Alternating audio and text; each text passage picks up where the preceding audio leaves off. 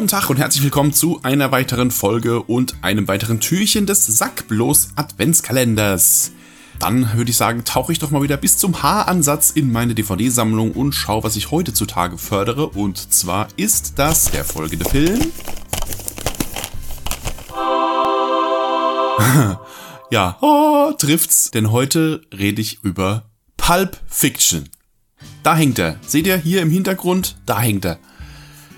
Pulp Fiction ist ein Meisterwerk. Nicht nur, zumindest meiner Meinung nach, Quentin Tarantinos bester Film bislang.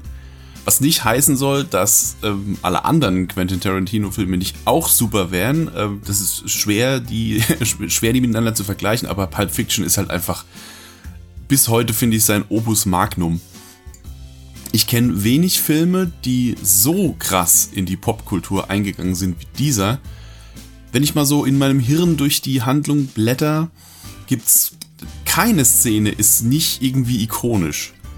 So, so ziemlich jede Szene hat Dialoge, die man zitieren kann, die irgendwie, ähm, ja, die eben ihren Weg in die Popkultur gefunden haben. Angefangen hier bei äh, Hesekiel 2517 hier, denn das, das, das Fake-Bibelzitat, das Samuel L. Jackson immer zitiert. Oder die Tanzszene im Jack Rabbit Slims mit John Travolta und äh, Uma Thurman.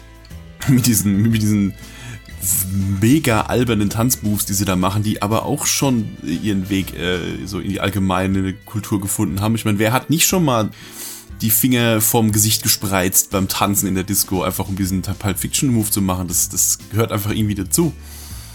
Hier die Episode mit äh, Marcellus Wallace und Butch, also hier Bruce Willis, dem, wie sie die Vergewaltiger im Keller niedermachen. Oder die ähm, Raubszene am Ende mit ähm, Pumpkin und Honey Bunny, wo auch äh, Samuel L. Jackson, beziehungsweise ähm, Jules, wie er im Film heißt, hier seine Rede hält. Oder der Quarter Pounder mit Cheese hat sich äh, eingeprägt. Oder die berühmte Uhr, die der Großvater jahrelang im Arsch getragen hat. Das sind alles solche, solche ikonischen, äh, solche ikonischen Szenen. Und ich, also ich kenne wirklich wenig Filme, wo so unglaublich viele zitatwürdige und denkwürdige Szenen mit drin sind als in Pulp Fiction.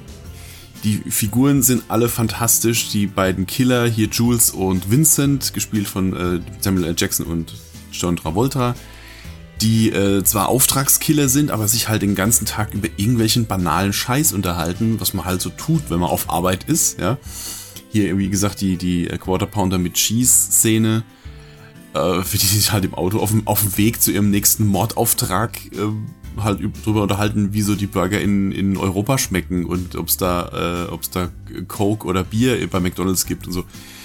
Also solche Sachen dann hier Marcellus Wallace ist ein total ähm, interessanter Charakter.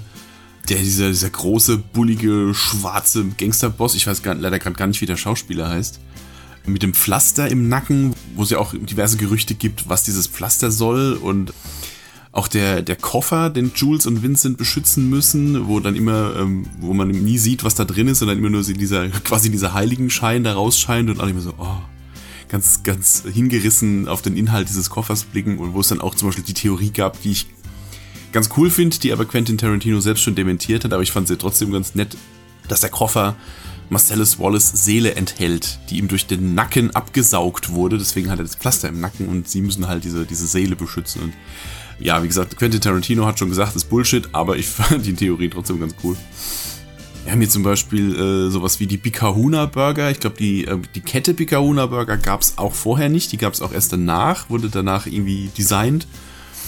Und ja, auch eben solche Dialoge wie, die sind da und halten den anderen die Knarre an den Kopf und, und er nascht erstmal von seinem Burger und dann so, mm, ja, das ist ein leckerer Burger. Und solche, solche Geschichten der Dialog zwischen Vincent Vega und Marcellus Wallace Frau, wie heißt sie? Mia Wallace, gespielt von Uma Thurman, wo die da ähm, den Abend im Jack Rabbit Slims verbringen und sich dann erstmal ewig lang drüber unterhalten, ähm, wie viel ein Milchshake kosten darf und wie cool das ist, wenn man auf, auf Klo war und kommt dann zurück und das Essen wartet schon auf einen und solche.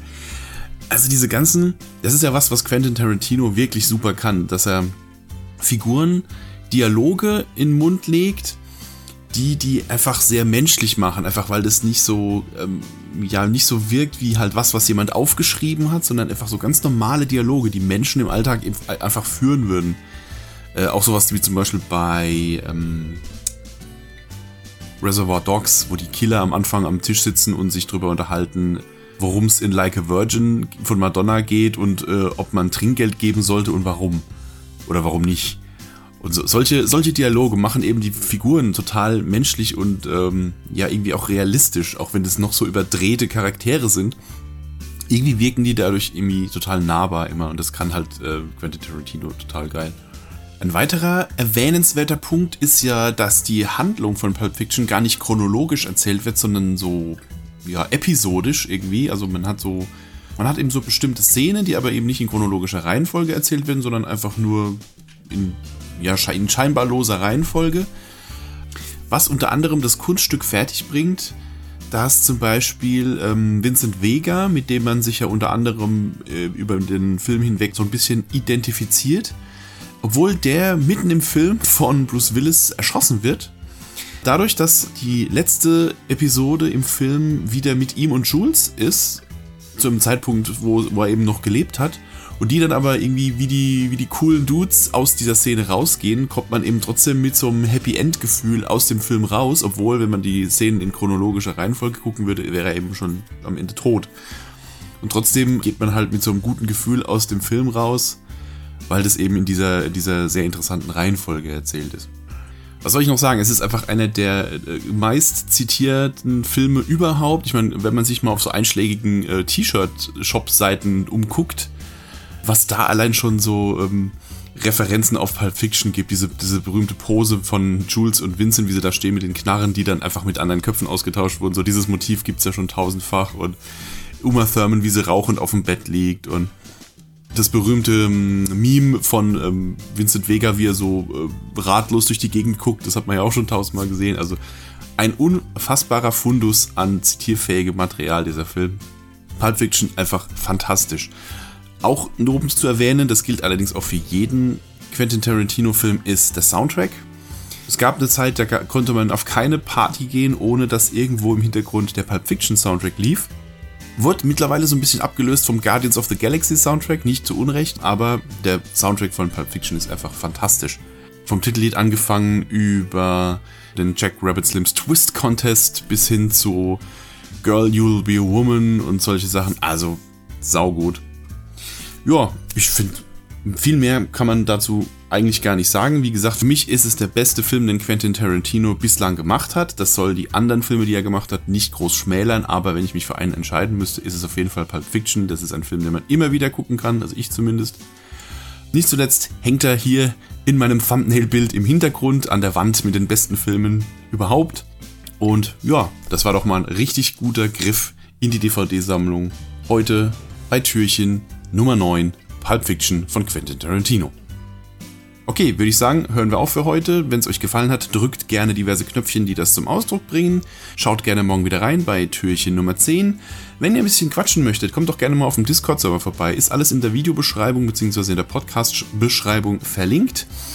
Und äh, mittlerweile kann ich auch stolz verkünden, dass es ein bisschen Merch von mir gibt. Es gibt einen T-Shirt-Shop, auch den habe ich in der Beschreibung verlinkt. Kommt gerne mal vorbei und wenn ihr möchtet, staubt euch ein bisschen was an Klamotten ab. Und ansonsten wünsche ich euch einen wunderschönen Abend, Mittag, Morgen, wann auch immer ihr euch das angehört habt. Und wir hören uns morgen in der nächsten Folge. Bis dann dann.